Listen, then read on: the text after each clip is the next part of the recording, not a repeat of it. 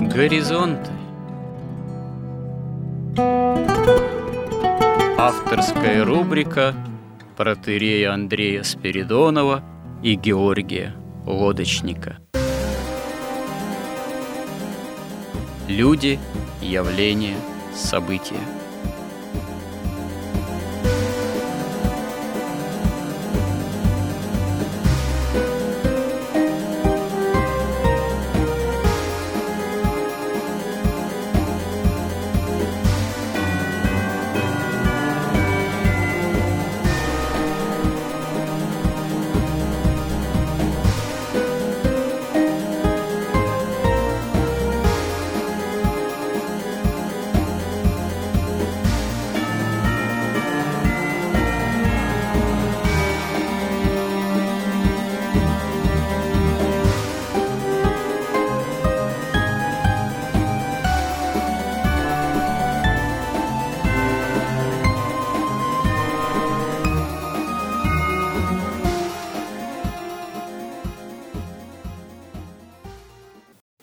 Добрый день, уважаемые радиослушатели! В эфире радио «Благовещение» и в нашей постоянной рубрике «Горизонты» я, протерей Андрей Спиридонов, и мой добрый, компетентный собеседник Георгий Лодочник продолжаем наш э, цикл, который называется, ну, в рамках «Горизонтов», «История как промысел Божий». Ну и, в общем, пора нам завершать тоже довольно обширную тему, посвященную Каину и цивилизации его последователей, его потомков. Э, мы достаточно много уже этому времени посвятили. Последний наш сюжет был характерен тем, что мы углубились в том числе и в оценку Советского Союза, именно по аналогии с цивилизацией Каина, потому что само вот это сопоставление – скажем так, цивилизации древнейшей предпотопной и современной, оно тоже имеет смысл для попытки понимания, что с нами происходит, ну, вообще, насколько это возможно понять, что с нами и вокруг происходит. Но в какой-то степени, по крайней мере, осознание происходящего с христианской точки зрения все-таки возможно – насколько вообще возможна сама христианская осмысленность жизни, ну, можно сказать, христианская осмысленность бытия. А именно потому, что христианство это есть во многом знание истины, следование за истины, а осуществление, скажем так, истинности жизни, в стяжании жизни вечной в обретении жизни вечной во Христе – вот именно все это, именно христианское осмысление, сама осмысленность жизнедеятельности, они, слава Богу, для человека, для нас возможны, и мы должны Господу быть благодарны за это, и не просто благодарны, а действительно стараться жить осмысленно и стараться саму нашу жизнь и в каком направлении мы движемся осуществлять осмысленными.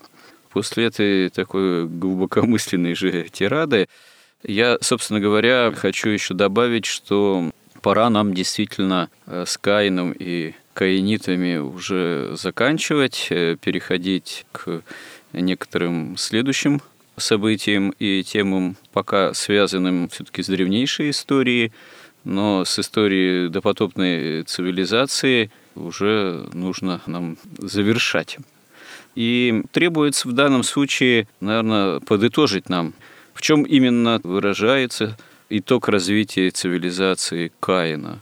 Какие свойства основные, ну, о них уже мы, видимо, говорили, просто надо вот в итоге перечислить, что это за свойства, что это за, в общем-то, плачевный итог, потому что то, к чему пришла цивилизация Каина, как мы уже говорили, обернулась не больше, не меньше, как катастрофой, всемирным потопом. Одна из причин, как мы уже упоминали, это было именно смешение. Смешение представителей каинитов с сынами Божиими, с наследниками Адама и Евы истинными, с родом вовсе не проклинаемым, с потомками Сифа, которые следовали какое-то время воли Божией, призывали имя Божие, имели память Божию, но, к сожалению, деятельность э, большинства уже вот в поздние времена самой этой предпотопной цивилизации и сынов Божиих, она тоже приобрела недолжный образ, потому что под смешением понимается, что сыны Божии стали входить к дочерям человеческим, как сказано в Библии, в книге «Бытия», под чем большинство толкователей понимают, что это именно вот произошло смешение линии Сифа и линии Каина, что дало в результате исполинов так называемых, что дало пренебрежение Духом Божиим в большинстве населения тогдашней земли, в большинстве представителей тогдашней цивилизации. Как мы знаем, только всего-навсего одно семейство Ноя обрело благоволение перед Господом, начало строить ковчег, что с Божьей помощью помогло семье Ноя избегнуть, в общем-то, уничтожения в водах всемирного потопа. Говоря уже вот о финале, об итогах развития цивилизации древнейшей допотопной, мы имеем в виду, должны иметь в виду, уже об этом тоже говорили, что существование человеческого рода, оно в нравственно-духовном отношении выражается вот именно в некой духовной же общности. Эта духовная общность, собственно говоря, является церковью. Конечно, церковь в новозаветном понимании – это ну, более привычно нам говорить именно о новозаветной церкви, она имеет для нас более хорошо представимые, зримые формы организационные. Хотя надо сказать, что истинную церковь, как духовную общность, вовсе свести к одним только формам внешним, традиционным невозможно, потому что церковь, она, используя вмещаясь, можно сказать, живя в тех или иных формах, принимая те или иные формы, она в своем глубинном богочеловеческом образе бытия, существования, повторюсь, к одним формам не сводится и одними этими формами не объясняется никак вот до конца.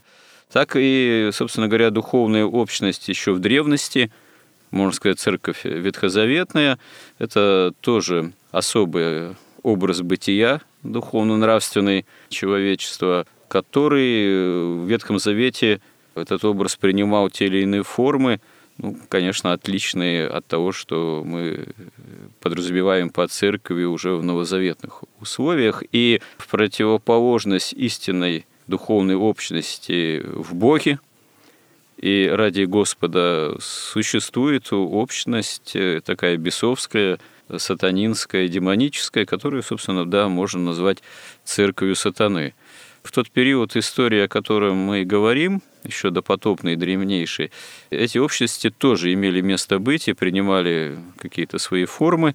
И об этом тоже мы уже говорили и можем еще раз отметить именно применительно к итогам развития вот, древнейшей цивилизации, линии каинитов и линии Сифа, ну и, к сожалению, к тому смешению и развращению, которое с обоими линиями и с линией Сифа во многом тоже к концу развития этой цивилизации подошли. Итак, итоги мой собеседник, вот вам слово в данном случае относительно итогов развития линии Каина, ну, в соприкосновении с линией Сифа в том числе. Если подвести итог, и вот не только истории Каина, а уже начиная и вот то, что мы сказать, обсудили и сотворение мира, грехопадение и в дальнейшем развитие цивилизации каинской, оканчиваешься потопом.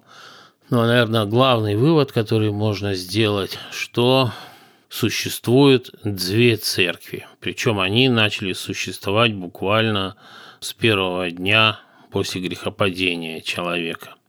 Очень интересный анализ дает цивилизации Каина и вообще свойствам каинитов, которые проявляются и в наше время, дает Евгений Авдеенко. И он отмечает, что это в первую очередь духовная общность людей – не психологическое, не какое-то учение, не какая-то стратегия. Это духовная общность, и поэтому многие люди, поскольку у них там вот эта вот сфера духа не развита, они, возможно, вообще не отдают себе отчета, что они принадлежат вот к этому сообществу духовному каинитов или одному, так сказать, из департаментов церкви сатаны. Но существовала всегда и церковь Христа с первого дня.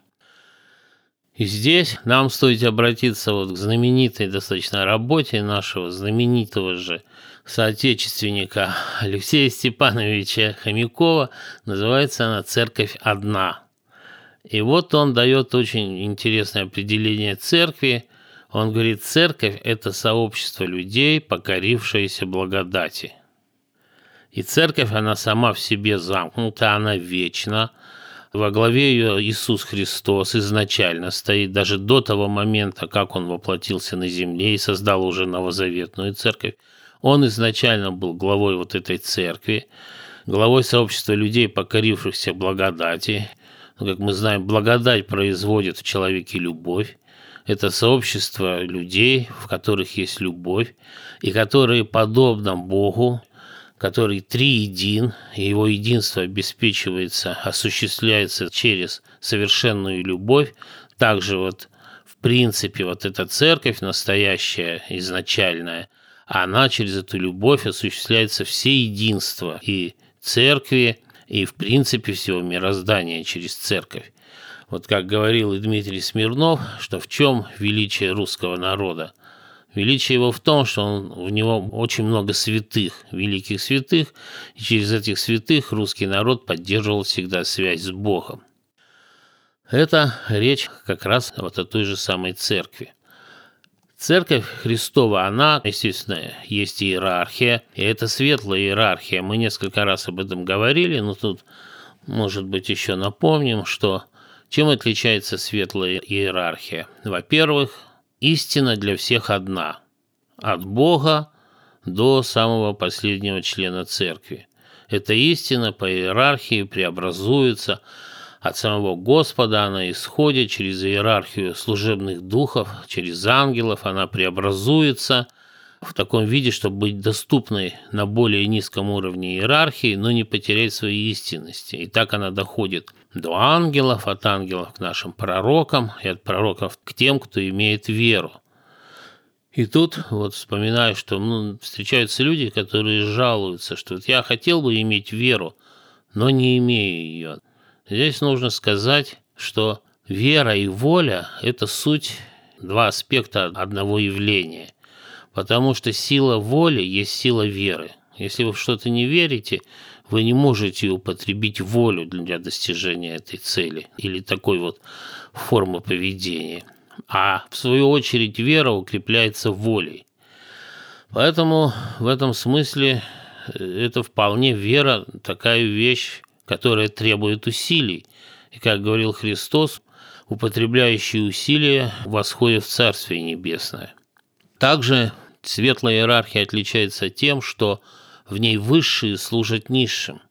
Также и Христос на вопрос апостолов, которые хотели сесть по правую и по левую сторону от Христа, он сказал, что это царям служат их подданные вельможам, а здесь наоборот, кто хочет быть высшим, то должен быть всем слугой и всем рабом. То есть в светлой иерархии более высшие уровни иерархии служат низшим. В частности, они вот ведут эту работу по просвещению, по преобразованию истины, потому чтобы она была доступна каждому человеку.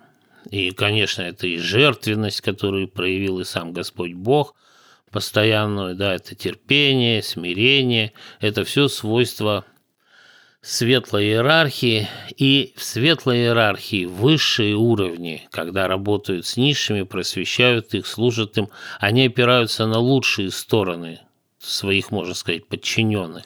Это как раз на веру, на совесть, на любовь к истине, к правде, на милосердие, на смирение. Темная иерархия, естественно, построена вся ровно наоборот. Во-первых, оно построено исключительно на своем «я», которое противоставляется и Богу, в первую очередь, и всему мирозданию остальному. Это всегда война, это всегда конкуренция, столь любимая нашими либеральными мыслителями и строителями капитализма. Георгий, простите, уточните, я хотел насчет конкуренции. Говорите, вот конкуренция столь любимая там нашими либералами. Что понимается под конкуренцией все-таки? Это рыночная конкуренция? Или это конкуренция в рамках якобы неких свобод всеобщих, так сказать, якобы, которые могут вообще иметь место быть? Что понимать под конкуренцией? Конкуренция а любая рыночная конкуренция, конкуренция за деньги. Деньги есть чужая жизненная сила людей, да, конкуренция за власть, конкуренция за мысли, через вот всякие средства массовой информации, конкуренция за должности, конкуренция мужчин перед женщинами, женщин между собой за мужчин. То есть это везде конкуренция. А в чем нравственный криминал конкуренции? Вам либералы же скажут, что, а что же это хорошо, что вот конкуренция у каждого, там якобы равные возможности, как это великая там американская мечта, когда человек, не имея ничего, э, имея там какой-нибудь нулевой капитал, с каких-нибудь там социальных низов, благодаря своей активности, благодаря именно своим рукам, трудам достигает каких-то высот, становится там миллионером и так далее и тому подобное. Но западная цивилизация сегодня уже настолько пронизана духом сатанизма и вот этим духом церкви сатаны, что для нее это кажется совершенно естественно и нормально. В христианской церкви нет конкуренции. Там есть жертвенность, там есть любовь, там есть взаимопомощь. Служение. Там те, кто сильные, помогают слабым. При конкуренции сильные побеждают слабых. Они их изгоняют с рынка, а они их выгоняют куда-то в бомжи, вытесняют из общества. Эта конкуренция никогда не ведется по правилам, она все равно превращается в войну на выживание. И, собственно, в этом основная идея вообще сатаны, который именно отказался от единства. А он отказался возглавить вот эту иерархию служебных духов, которая должна была нести человеку истину от Бога. Он противопоставил себя и Богу, и, и остальным всем служебным духам, и человеку, и мирозданию. И он сказал, ну я самый сильный из того, что создано Богом. Я во главе этого мира – и пусть мне все служат, и пусть со мной встанет тот, кто второй, так сказать, по силе после меня, и пусть весь мир выстроится вот в этой иерархии войны, пищевых цепей. Ну, собственно, конкуренция – это один из видов пищевых цепей. Ну, это вообще чистый сатанизм. А сейчас у нас ведь еще и толерантность, у нас еще и прославляется и гомосексуализм, и феминизм. Но мы сейчас до этого дойдем. Поэтому чему тут удивляться? А знаменитая лагерная «Умри ты сегодня, а я завтра» – это ведь тоже конкуренция, получается, уже в каком-то крайнем выражении. Когда человек поставлен на грани уже. Наверное. И вот, э, возвращаясь к темной иерархии, в ней как раз низшие служат высшим, а не наоборот. Там нет единой истины, истина на каждом уровне различная, потому что все держится на обмане, манипуляции и насилии. То есть обман, манипуляция сознанием и насилие через деньги, через силу физическую, там, духовную, магическую. И там что происходит еще вот в этой системе иерархической, что ну, она вся построена на лжи, и нижние уровни вот этой церкви сатаны, они вообще мимикрируют под церковь христианскую. Вот, например, вот все вот эти вот секты, всякие баптисты, или вот когда католики ввели вот это свое филиоквие, это все попытка предложить христианам еще более, более христианскую церковь, чем церковь Христа, улучшенную, модернизированную церковь. И на первом этапе мы видим, как это происходит. Вот филиоквия, потом непогрешимость папы, и там вплоть до вот этих индулигенций на будущие преступления. Потом протестантизм, который уже вообще не является религией. За таким сентиментальным учением, которое оправдывает любой колониализм, разбой, грабеж и опиумные войны, которые переходят в либерализм, а либерализм, так сказать, в своей крайней точке – переходит в большевизм, который уже в чистом виде, в общем-то, в самом таком чистом вульгарный сатанизм. И вот так и построена вся вот эта иерархия. Поэтому она вся основана вот на этой на лжи, манипуляции, обмане. И вас постепенно от истины, ведь достаточно в истину немножко закинуть лжи, и у вас вот эта дорожка получается кривая, и она все дальше дальше отходит от истины. И поэтому люди вот в этой церкви сатаны на первых этапах, на нижних уровнях иерархии вот этой сатаны, они ведь не понимают, где они находятся, вот как эти каиниты. Они не понимают, что они уже в духовном сообществе каинитов, уже в церкви сатаны находятся. И они очень долго не понимают. Те, кто занимаются там даже ростовчичеством, вот этим частным банковским процентом, и только на каких-то очень высоких уровнях иерархии, вот уже и каббалисты, которые, возможно, ведь каббалистов тоже много заблуждающихся, они считают, что когда они читают Тору с точки зрения магии, так это высшее знание. Но только на, чем дальше, тем выше это становится все более открытым и чистым сатанизмом. Вот это разделение церквей произошло сразу на, на Авеле и Каине. И вот это вот падение Каина, или наоборот, восхождение по иерархии.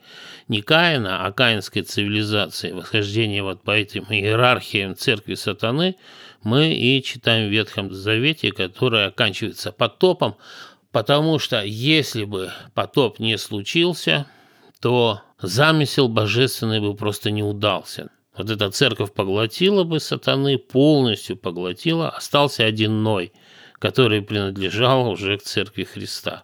И вот мы видим отличия, и их очень тоже хорошо описал Евгений Авдеенко, а вот эти свойства Каина. Мы говорили, что есть два источника жизни. Первый – это источник для духа, для разума, это божественный свет. И второй, который воспринимается только верой. И второй источник – это вот жизнь третьего дня, когда Бог повелел земле производить траву с семенами и растения, деревья с плодами, которая была, жизнь началась даже до создания неба и светил – она идет от земли. И Каин на первом этапе он отказывается от Бога, от божественного света и теряет этот источник жизни для духа. Его разум превращается в тьму, потому что он не просвещается светом вот этим Христовым первого дня творения. Он усыновляется сатане и после этого убивает, закладывает в жертву сатаны, как бы в насмешку над Богом, закладывает своего брата, потому что Бог же – это триединство, а человек должен иметь все единства в любви. А это крайнее выражение ненависти, когда он закладывает своего брата.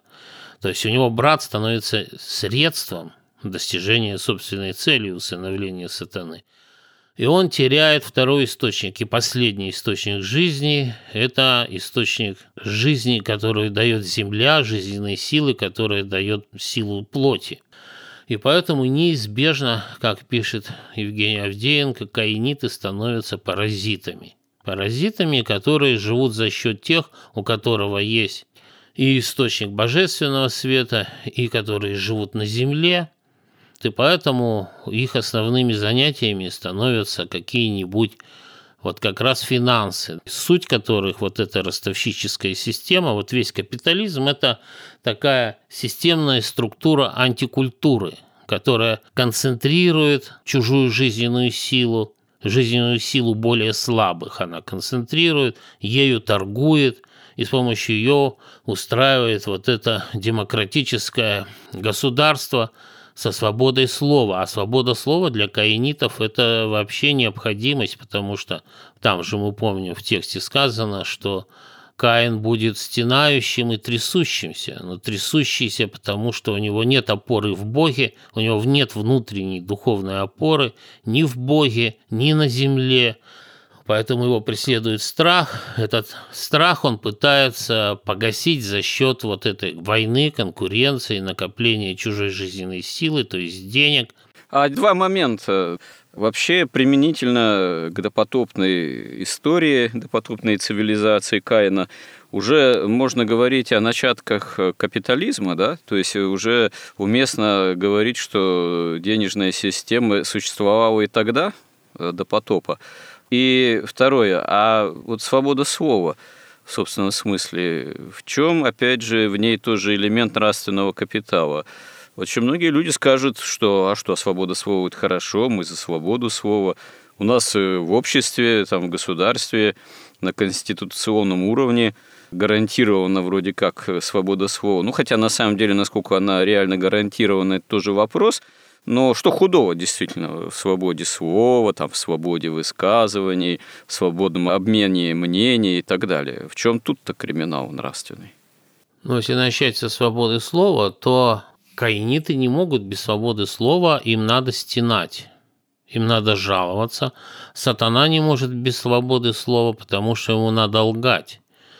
Мы же знаем, что истина одна – она постигается вот в этом восхождении ума к единству, в иерархии божественной, к Богу. Истина одна, она передается через светлую иерархию к человеку. Она одна, и поэтому свобода слова в переводе на простой язык говорится так. Ну а зачем нам вот говорить правду? Нам должна свобода лгать. Или, например, вот, а зачем нам учиться? Свобода слова как свобода лжи, получается. Свобода лжи. Причем если мы вернемся опять к истории Каина, это свобода наглой лжи, когда в глаза Богу обвиняется Бог в том, чего он совершенно не совершал, а в том, что совершил сам Каин. Да, вот именно, ведь, ведь вся вот эта свобода слова, она, во-первых, говорит, ну или что вообще Бога нет, или что ведь это воля Бога, чтобы все тут страдали, что это какое-то мироздание не такое недоделанное, его надо усовершенствовать чтобы вот это падшее состояние навечно закрепить и сделать максимально комфортным. Но учитывая сам принцип вот этой темной иерархии, что в нем вот эта эксплуатация, она заложена органически. Кто сильнее, тот пользуется теми, кто слабее. Его жизненной силой через те же деньги. Поэтому свобода слова, ну это именно, если бы не было свободы слова, как бы вообще мог создать свою церковь сатана, если бы он не лгал? Если бы он приходил и говорил сразу, знаете, вот видите филиоквия, вы после этого придете в мою церковь. Но никто бы не пошел. Поэтому это самый необходимый атрибут церкви сатаны, свобода слова. В нашей церкви есть как? У нас единомыслие. В семье, если мы хотим, чтобы там было домашняя церковь, должно быть тоже единомыслие. Тогда дети будут воспитываться. Мысль-то хорошая, но смотрите, вот тоже единомыслие, как скажем, ну, свойство, например, соборности. Но из истории церкви мы видим, что по каким-то вопросам, а иногда даже изначально и ключевым, и догматическим, единомыслие, оно достигалось, достигается не так легко и просто. Э, целые вселенские соборы собирались, и вокруг этих соборов порой были периоды самых ожесточенных споров, можно сказать, таких движений соборных э, разных партий, которые порой чуть ли не на грани каких-то религиозных войн свою деятельность осуществляли. Даже великие святые бывало, что далеко не всегда находились друг с другом в согласии, по каким-то, ну, если не прямо догматическим вопросам, ну, скажем так, организационно, административным. Можно вспомнить, например, святителя Иоанна Златоуста и святителя Кирилла Александрийского. Последний к Иоанну Златоусту относился крайне так сказать, отрицательно. Вот. Но, тем не менее, оба прославлены во святых, и такие примеры в истории церкви далеко не единственные. А как бы, скажем так, вот это единомыслие э, в конечном счете, э, которое Духом Святым, действием благодати Божией все равно формируется, пусть и далеко не всегда, не легко и не просто, но а как бы оно формировалось без все-таки каких-то элементов свобод э, в церкви, проявления, в том числе и слова – то есть какие-то элементы свободы слова все-таки в церкви были и есть, получается, в таком случае. Но вот смотрите, во-первых, вот эта работа, которая проведена за 2000 лет, чтобы прийти, вот выработать эту систему догматов, ну, хотя ее выработали уже к восьмому веку, можно сказать, ее в основном закончил Иоанн Дамаскин, но эта гигантская работа была проведена, и тем она ценнее – Это во-первых. И во-вторых, вот эта истина, она доказана как раз практикой, практикой наших святых. Второе отличие все-таки свободы слова от ну, вот в этом, в либеральном понимании, от свободы... Отличие свободы слова от свободы лжи, да. Свобода в том, что вот эти святые, ведь истина, божественная истина, она вообще-то недоступна в полной мере человеку. Она бесконечно более глубока, сокровенна, многообразна, и поэтому даже у каждого человека путь к Богу и путь к истине, он свой. И поэтому какие-то святые в чем-то, они, главное, ведь в чем их отличие? Они не пытались манипулировать, они не пытались получить за это какое-то первенство, авторство там в истории, какой-то гонорар или ученую степень. Они так видели, но кто-то ошибался. Потом собор решал, и те, кто были достаточно смиренно мудры, они соглашались с решением собора, а те, кто не соглашался, они становились еретиками. То есть это целая сложнейшая, очень нетривиальная вся эта вот технология, история, когда все-таки церковь выработала, как приходить ну, вот к этому единству, догматическому единству. И в церкви ведь как? Есть догматическое единство, а в деталях возможны разные совершенно мнения. Например, как приходить к Богу. Есть путь семьянина, есть путь монаха, и у каждого монаха он свой, и у каждого семьянина он, в общем-то, свой. Другое дело, когда вы хотите обвинять, стенать, вот как Каин, Понимаете, вот эта вся свобода слова, она ведь в конце концов свелась к тотальной манипуляции. Во-первых, изменилась вообще система образования. То, что преподают в школах, ну, в СССР это начали просто сразу, там просто 100% ложь, ну, если не считать математику и физику. Все, вот биология, там, я уж не говорю, там, общество знания, литература, история, все ложь стопроцентно. Философия тоже. Ну, а философии там, я помню, как я сдавал этот диалектический материализм, который по сложности как три спички, и какая-то глупость. И, и было стыдно и преподавателям это принимать, и, и студентам это рассказывать. В поздние советские времена в школах была же такая дисциплина обществоведения, вся тоже основанная на якобы марксистско-ленинской диалектике. Вот. И там вот эти вот, я помню, тезисы о материи вечно движущиеся, да, марксистские, ленинские – это вообще, конечно, было что-то. Все было поделено на два лагеря, как мне помнится, основных, да, марксизм и идеализм. Я помню, еще слушал, слушал, читал на эту тему и не выдержал и спросил у учительницы, ну, а может же быть все-таки в идеализме что-то хорошее? Там же все это в мрачных черных красках изображалось. Учительница была так растеряна, помнится мне, пожала плечами и сказала, ну что же может быть в нем хорошего? Но применительно к этому, знаете, вот стоит заметить тоже, да, вот ложь. Ложь в системе образования, ложь в системе распространения, внушения каких-то основных э, мировоззренческих констант, скажем так. Она же действительно порой глубоко укоренена в самой лжи, в некой возможности такого словоблудия, автор которого ведь э, может сам искренне верить в то, что он проповедует и считая ее ведь и правдой даже. Причем, ну вот вспомнить того же Владимира Ильича Ленина.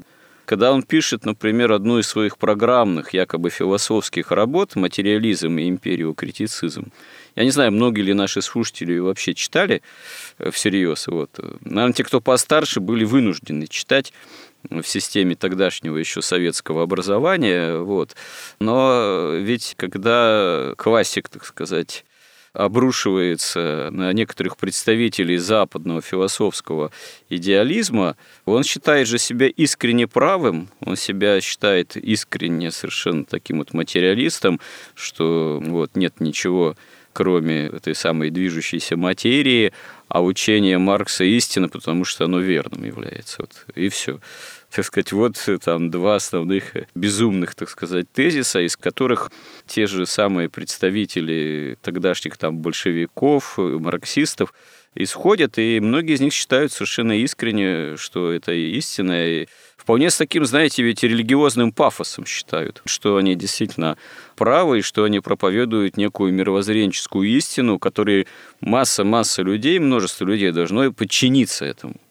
И причем это потом проецируется, развивается, вот эта вот вошь, колоссальная вошь, в системе образования, школьной и высшего образования на многие десятилетия – если брать историю Советского же Союза, до поздних советских времен э, как минимум. А ведь совершенно очевидно, что когда тот же Ленин, там, сотоварищи, допустим, формулировали эти и другие идеи в этом ключе, уже тогда на уровне чисто философском они оставались далеко в прошлом, в том же XIX веке, потому что даже научная картина мира уже им современная, а основываясь на этой меняющейся научной картине мира и какие-то мировоззренческие, философские формулировки уже уходили далеко вперед в сравнении с таким вот вульгарным марксизмом, вульгарным материализмом, носителями которого наши корифеи, в кавычках, так сказать, или даже не в кавычках, являлись, и которые они заложили в последующие учебники, оказывающие на мировоззрение массы людей, миллионов решающее влияние. И на этом Советский Союз, советская идейная система еще продолжали ехать, так сказать, развиваться, ну не развиваться, а скорее, да, стагнировать в течение еще чуть ли, ну если не века, то нескольких десятилетий, большая часть, ну полувека даже больше, как минимум, так сказать. Это же на самом деле действительно страшное проявление вот того, что можно назвать ложью, некогда формулируемой, с определенными целями, с определенной выгодой, а может быть даже, увы, и искренне самими этими корифеями, которые потом на целые десятилетия отравляют умы массы-массы людей. Вот интересно, а возвращаясь э, к аэнитам, у них тоже могли в обществе такие идейные формулировки процветать, которые, по сути, являясь ложью, активно использовались в целях того, что мы сейчас бы назвали манипуляцией сознанием идейным. Ну вот очень трудно сказать, были ли у каинитов там деньги, но то, что там какая-то обмен там все равно был оружие, на там свирели и так далее, это безусловно. Вот Валентин Катасонов, да, известный современный мыслитель и экономист, э, он, обращаясь вот к теме цивилизации Каина, считает, что начатки капитализма были. Что, вот, допустим, один из прямых потомков Каина, он э, начинает активно упражняться в животноводстве, выращивать стада, производить, так сказать, стада. А животные, они очень быстро приносят э, прибыли вот животноводства. Они могут э, продаваться, они же размножаются. Вот, и не только, как говорится, мясо, шкуры и так далее идут в дело, но сама уже возникает быстрая необходимость продавать эти стада. Ну, там, конечно, можно их обменивать, но там даже сама этимология определенных слов в языках, она вот применительно к стадам, оказывается, животных, очень, как я ну, помню по разъяснениям Катасонова, очень близка именно к понятиям ну, такой элементарной капиталистической экономики. Я не знаю, насколько он прав, но это интересное такое, на мой взгляд, наблюдение. Учитывая, что там были вот эти, в правильном переводе, неспровергатели, ругатели, то, конечно, свобода слова там была. И там был феминизм, там был прогресс. Вот мы даже видим, что и исторически свобода слова, она неразрывна с капитализмом и прогрессом. Потому что, чтобы была свобода слова, должна быть хотя бы печать массовая. Это раз. А для этого нужен прогресс технический.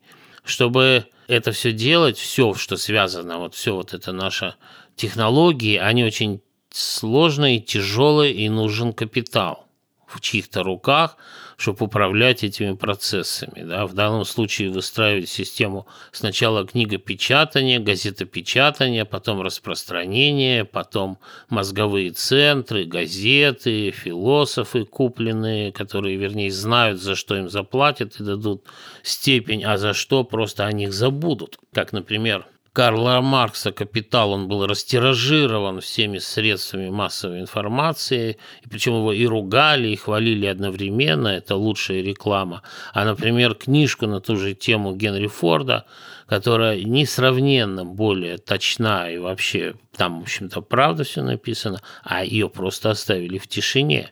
Ее не то чтобы не напечатали, ее напечатали, но ее не обсуждали – скромно умолчали тогдашние да, колумнисты и блогеры и журналисты о книжке Форда. Поэтому свобода слова никогда не получается, потому что сразу те, кто имеет деньги, они скупают всю инфраструктуру СМИ, и сегодня всю вот эту виртуальную реальность, она тоже принадлежит небольшому количеству людей.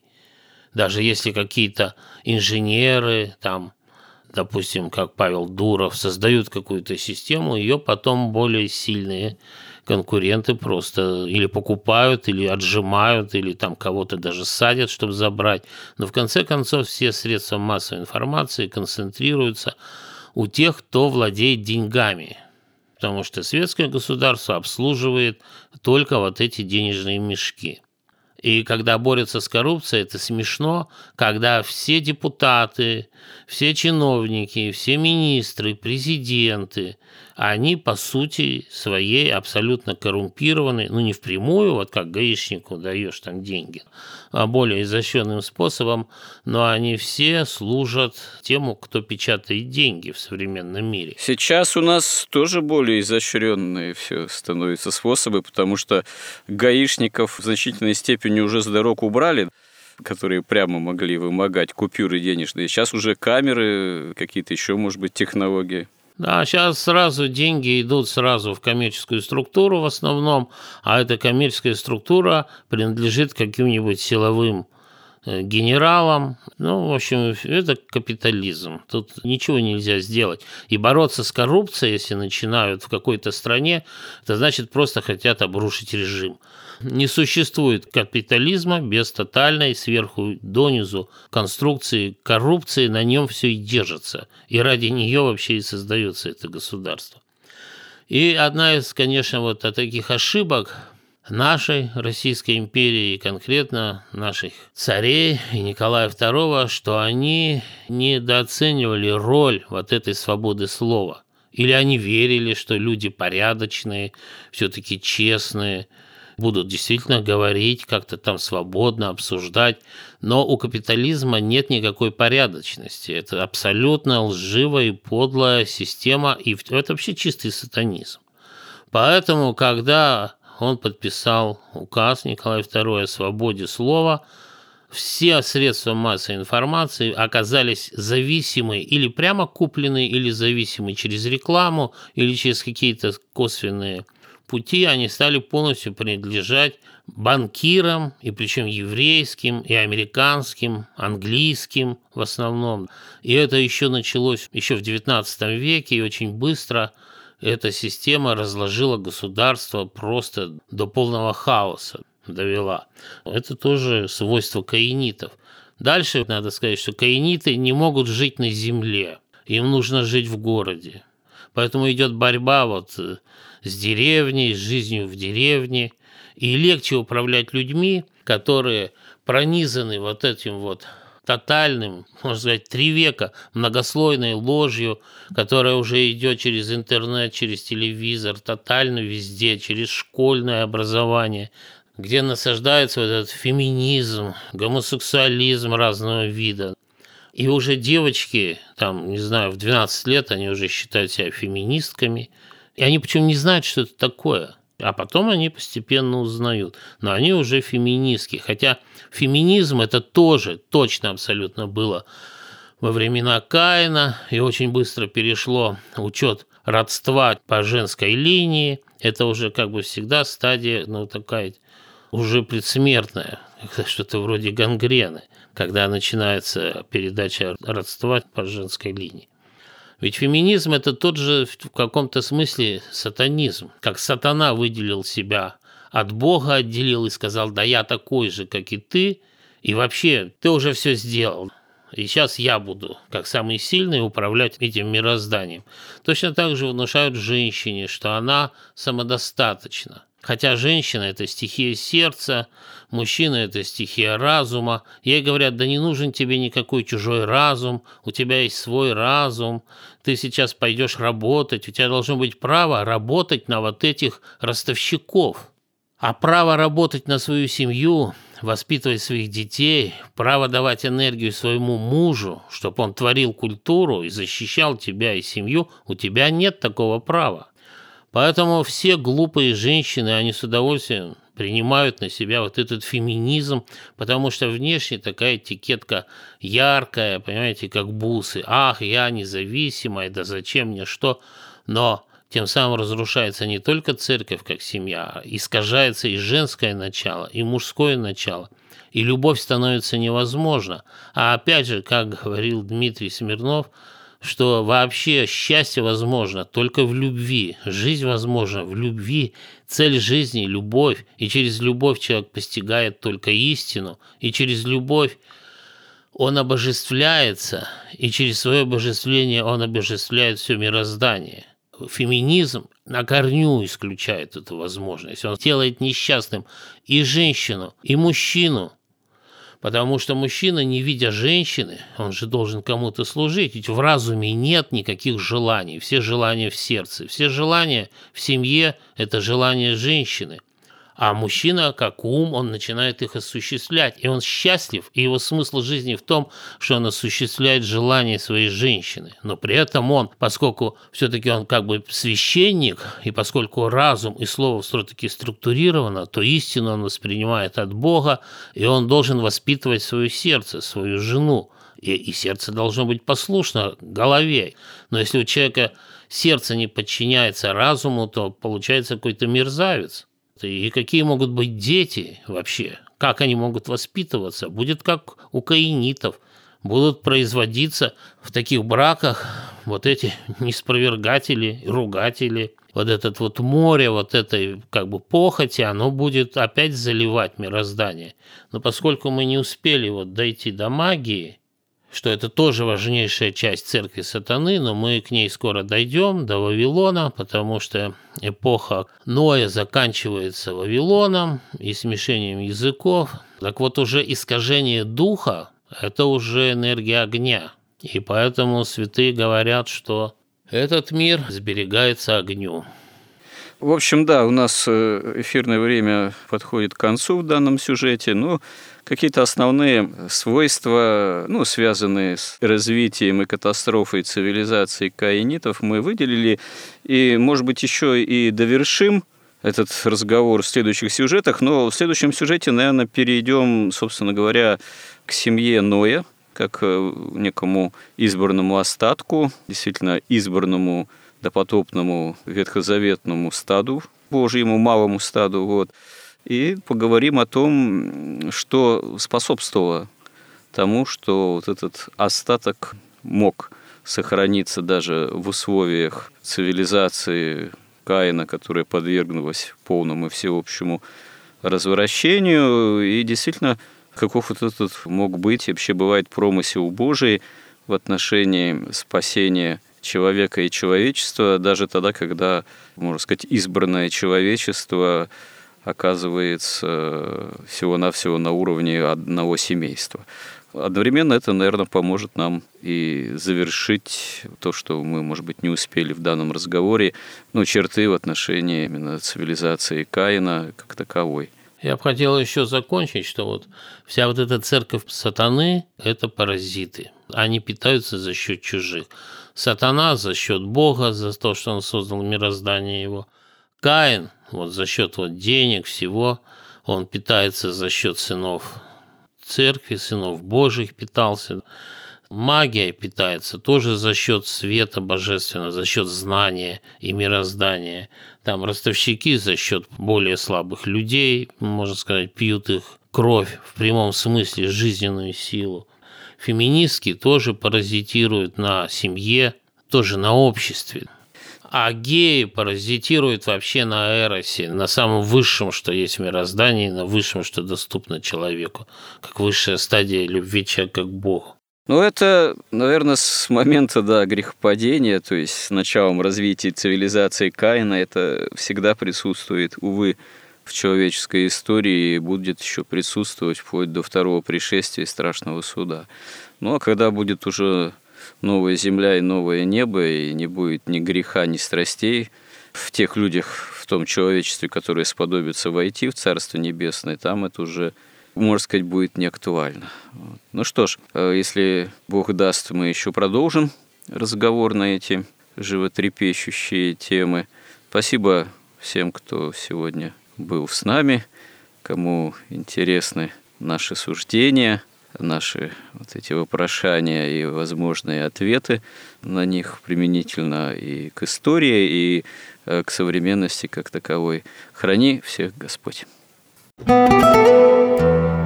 Горизонт на радио Благовещение.